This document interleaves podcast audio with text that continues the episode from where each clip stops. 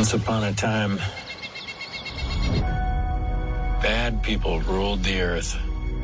8 y 25 de la mañana vamos a hablar de series y una que ha tenido mucho éxito en la plataforma de Netflix. Se trata de Sweet Tooth, se estrenó la semana pasada y estuvo liderando el listado de preferencias durante toda la semana hasta que llegó Lupin esta, este fin de semana y la desbancó. Pero lo ha ido muy bien, ya ha tenido muy buenos comentarios esta serie que se desarrolla en un mundo posapocalíptico después de algo que llamaron The Great Crumble, estragos en el mundo y, después de una pandemia empezaron a aparecer unos bebés híbridos nacidos entre humanos y parte animales. De hecho, el protagonista de la serie es un niño ciervo y ellos los acusan a estos eh, a estas criaturas raras de esas especies híbridas de ser los causantes de la pandemia y de los estragos y entonces son perseguidos. Y ahí arranca la aventura de este niño de 10 años que intenta huir y buscar respuestas acompañado de un solitario errante que se llama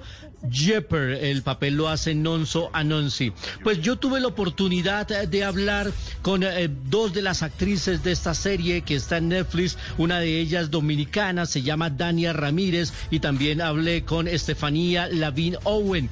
Primero hablé con eh, Dania de cómo esta historia se desarrolla en un mundo de oscuridad, pero hay una luz de esperanza, de cómo eh, es una serie propicia para estos días en que el mundo necesita algo de luz cuando estamos atravesando días difíciles. Esto es lo que me dice Dania Ramírez aquí en, en Blue Jeans. Yeah, I think the world is definitely ready for this kind of story to be told, and I say that in more ways than one. I, it's not just about you know the, being in, in, in hope in the midst of darkness. It's like I think as humanity right now, we needed to really Sí, definitivamente nos dice Dania Ramírez que el mundo está preparado en este momento justo para recibir la historia de esta serie, estos días de oscuridad. Y no es solo hablar de los días de oscuridad, sino de cómo la historia nos brinda una luz de esperanza, de cómo nos tenemos que fortalecer como familia, de cómo debemos cuidar el planeta. Son algunas de las lecciones que nos trae esta serie. Y ella cree que sí, que, que es apropiada para estos días en que el mundo está intentando salir de este año y medio casi ya de oscuridad. La otra actriz es Estefania Laví. Ella hace el papel de Beer, que eh, es, el, es una chica ruda, fuerte, que tiene un, un vestuario lleno de pieles y una máscara y tiene un rol importantísimo.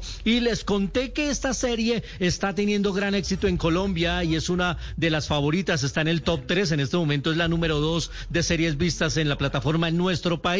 Les dije qué significa para ustedes que han hecho este trabajo con tanto empeño y el resultado que está, que está teniendo. Esto fue lo que nos dijo.